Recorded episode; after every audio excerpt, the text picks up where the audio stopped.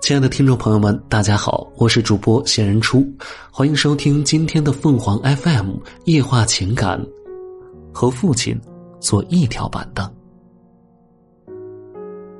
上大学后的第一个暑假，回家，坐在墙根下晒太阳的父亲，将身子往一边挪了挪，对我说：“坐下吧。”印象里，那是我第一次和父亲坐在一条板凳上。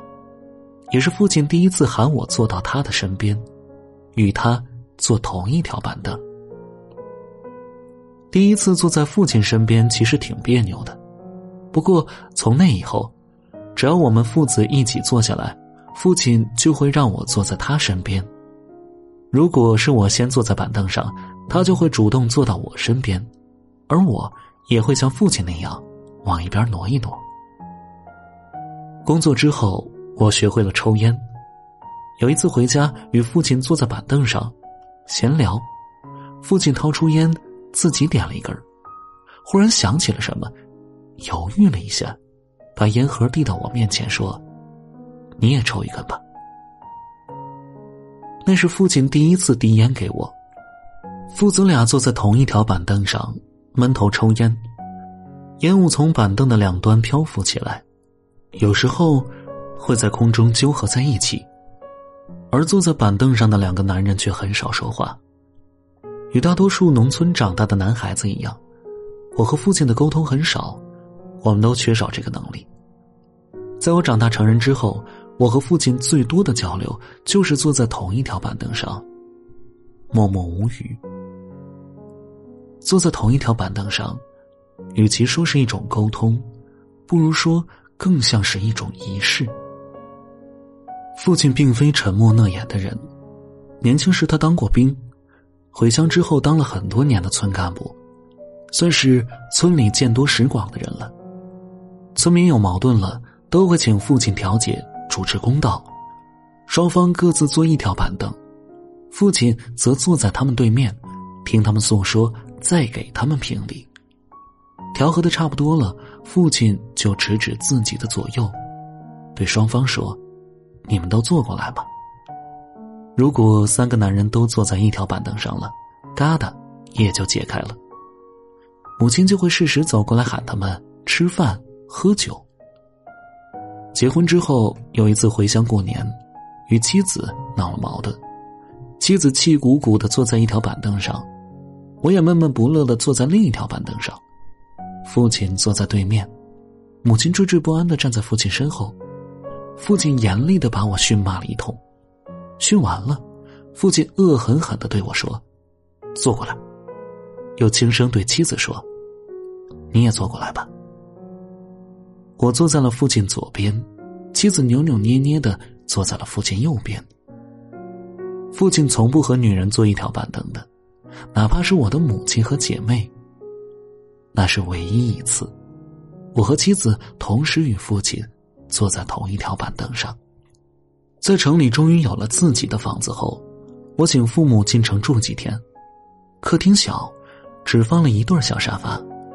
下班回家，我一屁股坐在沙发上，指着另一只沙发对父亲说：“您坐吧。”父亲走到沙发边犹豫了一下，又走到我身边坐了下来，转身对母亲说：“你也过来坐一坐嘛。”沙发太小，两个人坐在一起，很挤，也很别扭。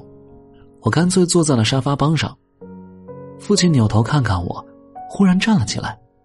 这玩意儿太软了，坐着不舒服。只住了一晚，父亲就执意和母亲一起回乡下去了，说田里还有很多农活。后来有了大房子，也买了三人座的长沙发。可是，父亲。却再也没有机会来了。父亲健在的那些年，每次回乡，我都会主动坐到他身边，和他坐在同一条板凳上。父亲依旧很少说话，只是侧身听我讲。他对我的工作特别感兴趣，无论我当初在政府机关工作，还是后来调到报社上班，他都听得津津有味。有一次是我升职之后不久。我回家报喜，和父亲坐在板凳上，年轻气盛的我一脸踌躇满志，父亲显然也很高兴，一边抽着烟，一边听我滔滔不绝。正当我讲的兴致时，父亲突然站了起来，板凳一下子失去了平衡，翘了起来。我一个趔趄，差一点和板凳一起摔倒。父亲一把扶住我：“你要坐稳喽。”不知道是刚才的惊吓，还是父亲的话，让我猛然清醒。这些年呢，虽然换过很多单位，也做过一些部门的小领导。但我一直恪守本分，得益于父亲给我上的那无声一课。父亲已经不在了，我再也没有机会和父亲坐在同一条板凳上了。每次回家，坐在板凳上，我都会往边上挪一挪，留出一个空位。我觉得父亲还在我身边，我们父子俩还像以往一样，不怎么说话。只是安静的坐着，坐在陈旧而迷香的板凳上，任时光穿梭。听众朋友们，无论你是开心还是难过，不管你是孤独还是寂寞，希望每天的文章都能给你带来不一样的快乐。你也可以关注我们的微信公众号“情感与美文”，收听更多内容。我们下期再见。